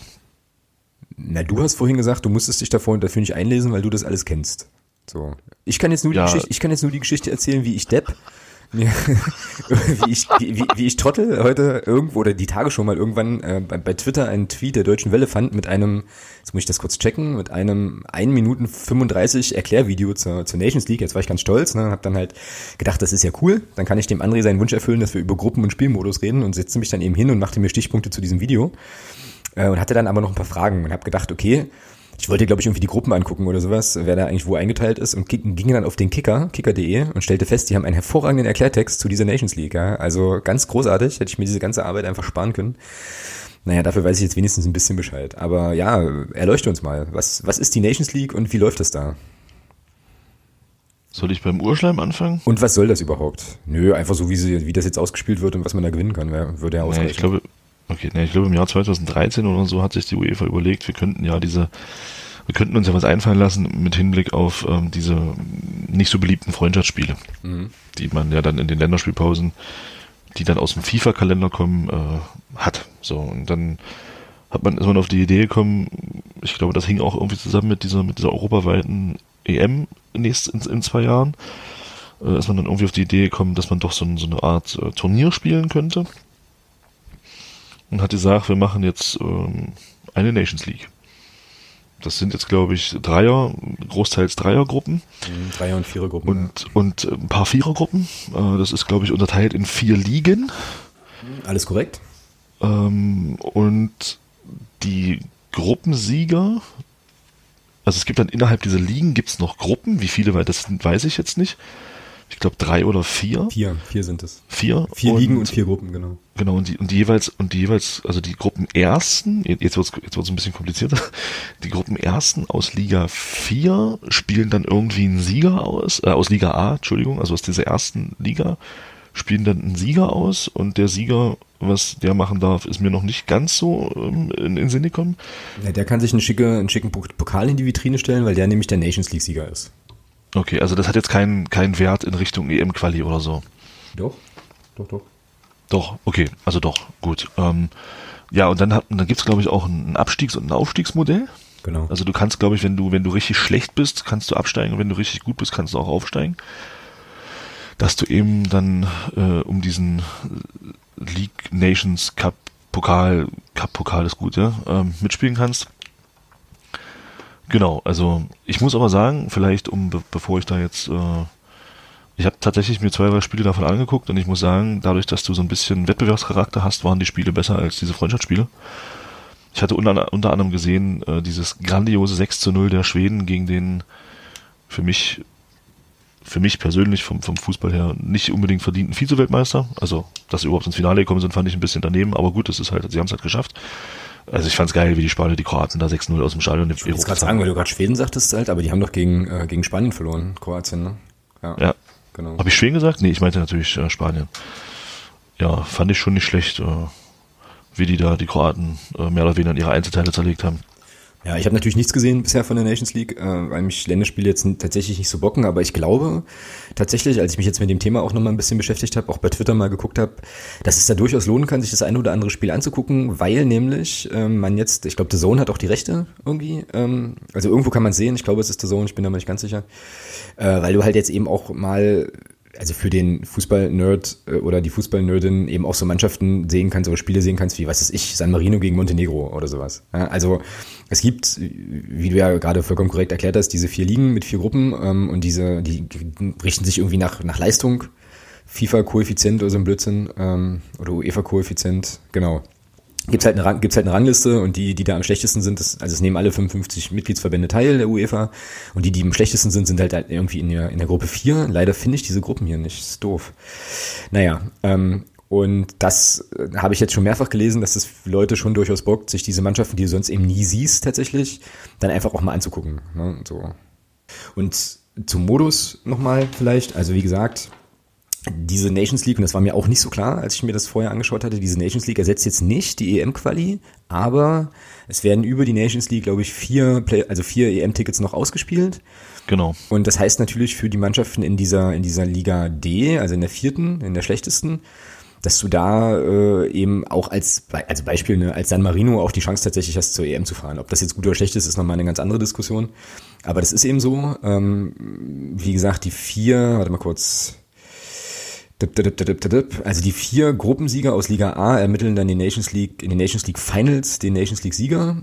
Ähm, und alle anderen Ligen spielen, glaube ich, unter den Gruppensiegern auch nochmal ein Playoff aus und wer das dann gewinnt, hat halt ein EM-Ticket. So. Und wenn jetzt aber über die reguläre EM-Qualifikation sich eine Mannschaft qualifiziert, die sich auch über die Nations League qualifiziert hätte, rückt, rückt irgendwie der nächste nach oder so. Also Genau, es gibt dann neben dem Wettbewerbscharakter, dass du da was gewinnen kannst, eben auch die Möglichkeit, sich noch für dieses Turnier zu qualifizieren. Und Auf- und Abstieg ist ganz einfach eigentlich. Also der Erstplatzierte ähm, aus den Ligen B, C und D steigt eben auf. Und der Letztplatzierte geht runter. Ah, okay. Genau. Und die Letztplatzierten aus A, B und C gehen dann eben runter. Ja. ja. Ah ja. So ist das.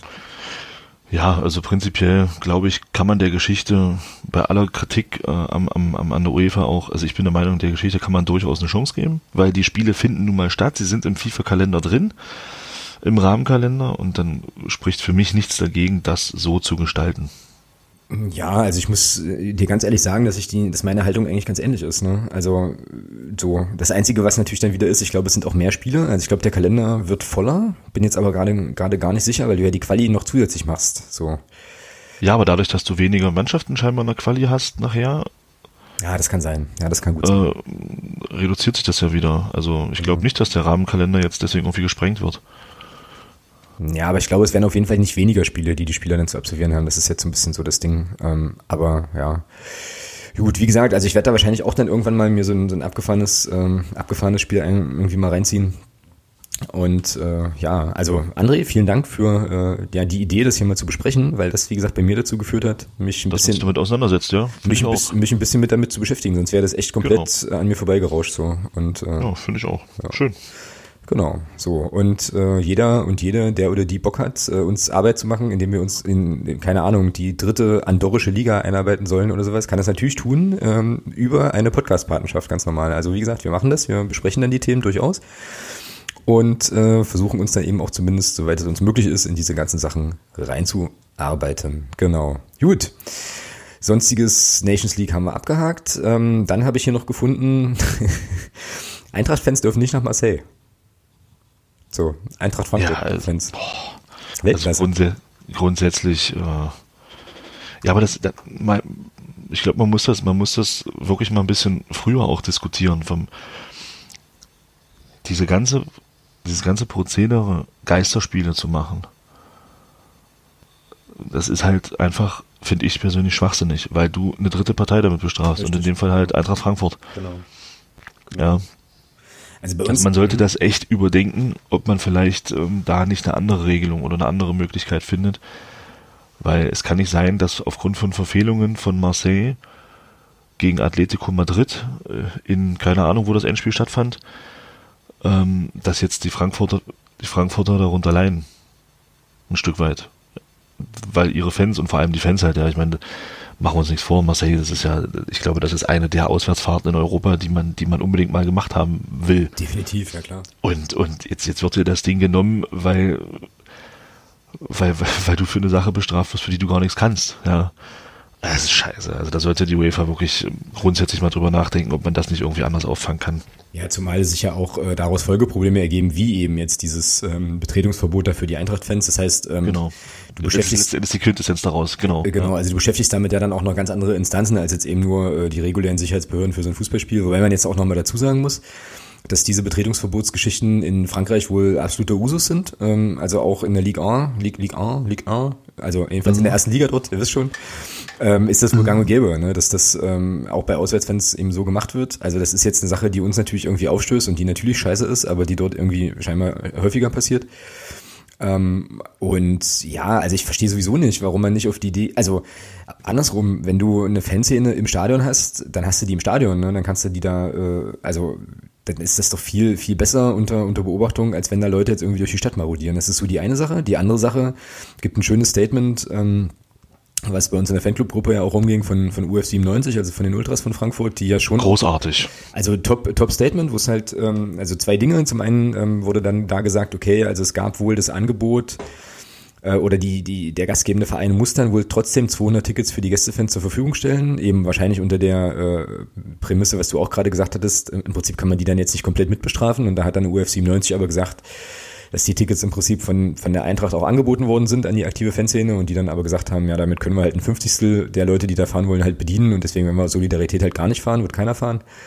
Fand ich erstmal cool. Und ähm, da kam ja dann auch die, so ein bisschen der Duktus raus, naja, Vielleicht ist es auch kein Zufall, dass sie natürlich jetzt die Ansetzung so gewählt haben, dass wir als erste Szene dort halt spielen, so, weil gegen, was haben die denn noch? Irgendein, irgendwas aus Malta oder so, das ist dann noch in der Gruppe, oder? Da kommen halt eh nur drei Leute. Limassol. Ja, drei Leute in einem Smart mit, weißt du, da bockt das ja keinen. So, also es ist natürlich auch so eine Sache, wo du sagst, äh, ja, weiß ich nicht, kann man jetzt Verschwörungstheorien angedeihen äh, gedeihen lassen, aber das ist sicherlich auch ein Aspekt gewesen, zu sagen, hier, dann nehmen wir mal die schlimmen Frankfurter Meinst du? Ultras. Meinst du? Ich weiß, ich weiß nicht, ich bin der Meinung, dass das, dass das mehr oder weniger ähm, feststeht, vorher schon. Ich kann mich da auch täuschen. Also Das erste Auswärtsspiel der neuen Saison. Das erste Heimspiel der neuen Saison, genau. Das steht Ja, aber vor, Moment. Das steht aber vor den. Ansetzungen ja fest. Na, Moment, Moment. Ähm, ich bin der Meinung, dass die Ansetzung so ist, ich kann mich da auch täuschen, also wenn das jemand besser weiß, bitte, bitte verbessern. Ähm, ich bin der Meinung, dass das auch topfabhängig ist. Also Marseille war ja in Top 1 bei der Auslosung und ähm, Frankfurt in Top 3. Und ich bin der Meinung, dass die, dass die Erstansetzung in der Europa League immer so ist, dass der das Top 1 gegen Top 3 spielt und Top 2 gegen Top 4. Das ist der erste Spieltag. Ach Also- so, okay, das kann natürlich sein. Also ja, okay. das, so habe ich es in Erinnerung. Ich kann mich da auch täuschen. Also wenn es irgendjemand weiß, bitte, bitte verbessert mich da. Aber ich bin der Meinung, dass es so ist. So und dann ist es halt einfach unglücklich gelaufen. ja, das stimmt. Dann stimmt es so. Dann bin ich bei dir. Ähm, das wäre cool, wenn das irgendjemand äh, für uns nochmal kurz recherchieren könnte, ähm, so, und sich damit auch unmittelbar als Hörer und Hörerin oder Hörerin der Woche äh, in, in die Position bringt. Ja gut, dann ist das natürlich nochmal eine andere Sachlage. Halt so, wenn du die, ähm, die, die Paarung einfach hast, dann haben die eben drei, äh, drei, Gastmann, drei Gastmannschaften in der Gruppe und ähm, dann kannst du das wahrscheinlich nochmal anders steuern. Ne? Aber wenn das nicht geht, dann ist klar, das funktioniert nicht. Ja, aber trotzdem insgesamt äh, eine abstruse Geschichte, wo ich mich sowieso auch frage, wie das eigentlich kontrolliert wird. Ja, das habe ich ja auf Twitter auch gefragt und ich meine es auch wirklich ernst. Also wie ist das denn? Wenn jetzt, sagen wir mal, Heinz Müller aus Buxtehude eine Dienstreise nach Marseille machen muss, an dem Donnerstag, kann ja sein, ja, so, dann, aber mit der Eintracht gar nichts zu tun hat, dann fährst du dahin und wird, wie ist das dann? Gehst du in die Stadt und dann kommt, kommt so ein Gendarm und sagt halt hier, hallo, äh, bonjour, bist du Eintracht-Fan? Pass, pa Passport. Und ja, gut, Passport, okay. So, dann hast du vielleicht noch das Pech, dass du aus Frankfurt kommst, aber die Eintracht scheiße findest, weil du Werder-Fan bist, ja. So. Aber es ist ich, keine Ahnung, ja. Und dann, ja, also. Dann wirst du nach Hause geschickt, ja.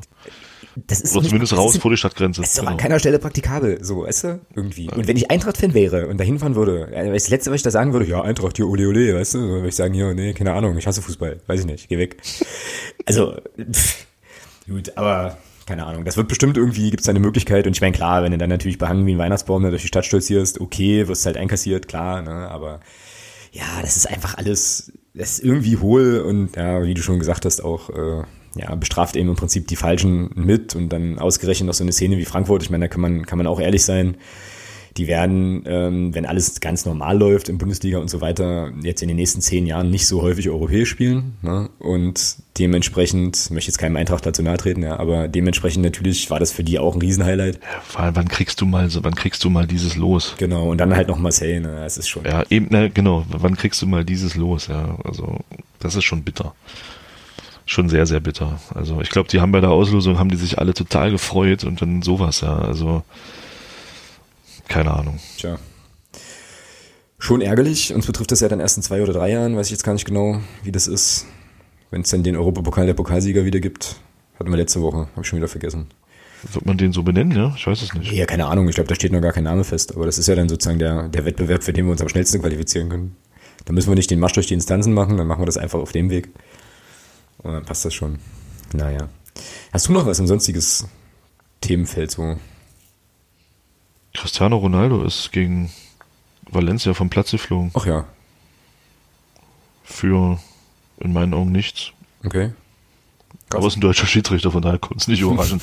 ja, ähm, nee, ansonsten hätte ich jetzt nichts mehr, glaube ich. Ja, es sind, es sind ein paar Sachen, habe ich jetzt gerade noch mal kurz überlegt, ein paar Sachen. Aus Dortmund kam heute noch irgendwie was mit äh, irgendwie 30 Anklagen wohl wegen Schmähgesängen gegen Hopp oder so ein Plünder, irgend so was. Aber ja, das sind so Sachen. Das habe ich auch gelesen. Ja. ja. aber das sind so Sachen, da muss ich dir auch ganz ehrlich sagen, das lese ich inzwischen nur noch, nehme das irgendwie achselzuckend zur Kenntnis und scroll weiter, weil das ist irgendwie, also das ist ja inzwischen leider fast schon normal. Ja, und das ist eigentlich auch so ein, so ein Befund, der eigentlich auch scheiße ist. So, du sagst, okay, das kann eigentlich nicht sein, ne? dass man irgendwie, der schon so abgestumpft ist, dass man sagt, ja gut, alles klar, haben sich wieder was ausgedacht, Grüße.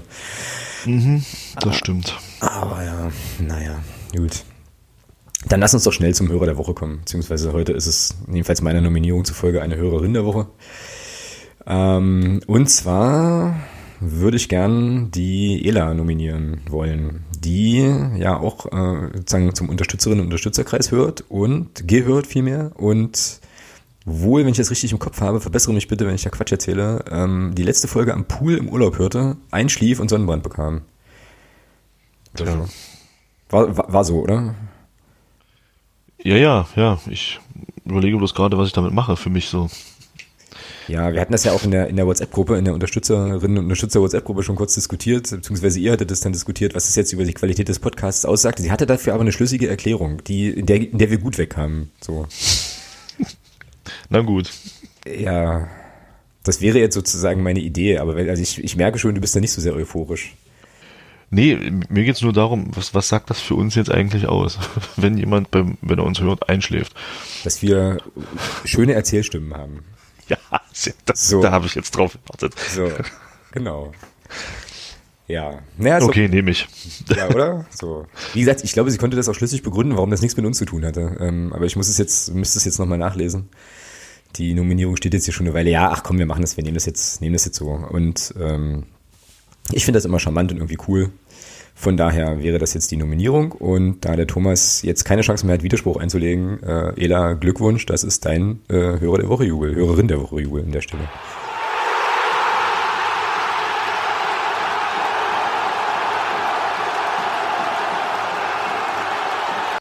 So, feine Sache, haben wir's. Okay. Gut, dann sind wir durch. Für diese Woche und ähm, ja, können ankündigen, dass wir auf jeden Fall, weil ja nächste Woche englische Woche ist und wir dann am Mittwoch gegen Duisburg spielen und dementsprechend natürlich keinen Podcast aufnehmen, die nächste Folge schon am Montag aufzeichnen wollen. Zumindest ist das jetzt der grobe Plan, also am 24.09. Ja, und dann werden wir über, ich sag das ja ständig, ne, aber ich ja, mach's trotzdem weiter, über unseren grandiosen Auswärtserfolg in Paderborn äh, sprechen können und werden vorausschauen eben auf das, auf das Duisburg-Spiel. Das wird dann langsam wirklich wichtig, weil die stehen ja äh, auch gewaltig unten drin, haben jetzt gegen Union auch ein bisschen, ja, so ein bisschen Pech, da nicht den ersten Sieg zu holen. Und dann geht's nach Sandhausen, was ja auch so eine kleine Premiere ist für den ersten FC Magdeburg so. Und mhm. das werden wir versuchen, alles so ein bisschen in eine wahrscheinlich jetzt gar nicht so wahnsinnig ausufern große Folge äh, zu packen, aber auf jeden Fall nochmal so ein bisschen drauf zu schauen. Ja, dann gibt's erstmal Fußball satt in der Woche, wird auch wieder äh, ja, schön, schön reiseintensiv, aber so soll es sein. Genau, und dann bewegen wir uns ja schon mit großen Schritten auf das Dresden-Spiel zu. So. Jo. Ja. Gut. Dann würde ich sagen, in diesem Sinne, Fahrt nach Paderborn. Ich weiß gar nicht, gibt es noch Karten? Gut, also eine Ausverkaufsmeldung äh, wäre mir jetzt nicht bekannt. Ja, okay. Ich also gehe ich mal davon aus, dass es vielleicht noch Karten gibt. Genau, ich weiß jetzt auch gar nicht genau, ob es Tageskassen gibt oder so. Das ist ja bei uns auch immer so eine Frage. Wenn die schlimmen marodierenden Ossis kommen, ist nicht ganz so einfach.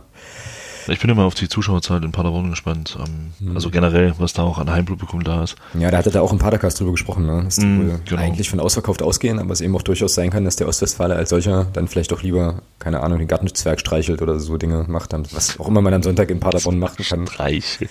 Weiß ich nicht. Das war, jetzt kein, das war jetzt überhaupt nicht anzüglich gemeint. Die müssen auch mal sauber gemacht werden und so. Ich kenne ja Leute, die bezeichnen Paderborn als, äh, als Paderboring. Ähm, ich weiß nicht, ob man da Paderborn Unrecht tut. Ich kenne mich da jetzt nicht so gut aus, war drei, vier Mal da, aber ja. Nun gut, egal. Äh, es ufert jetzt aus und wird irgendwie unsachlich. Also ich würde sagen, ähm, ja, wir sehen uns dann am Sonntag im Stadion.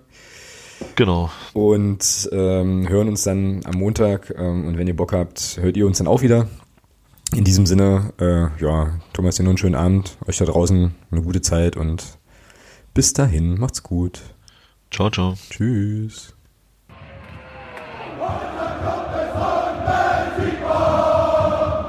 Niemand kann uns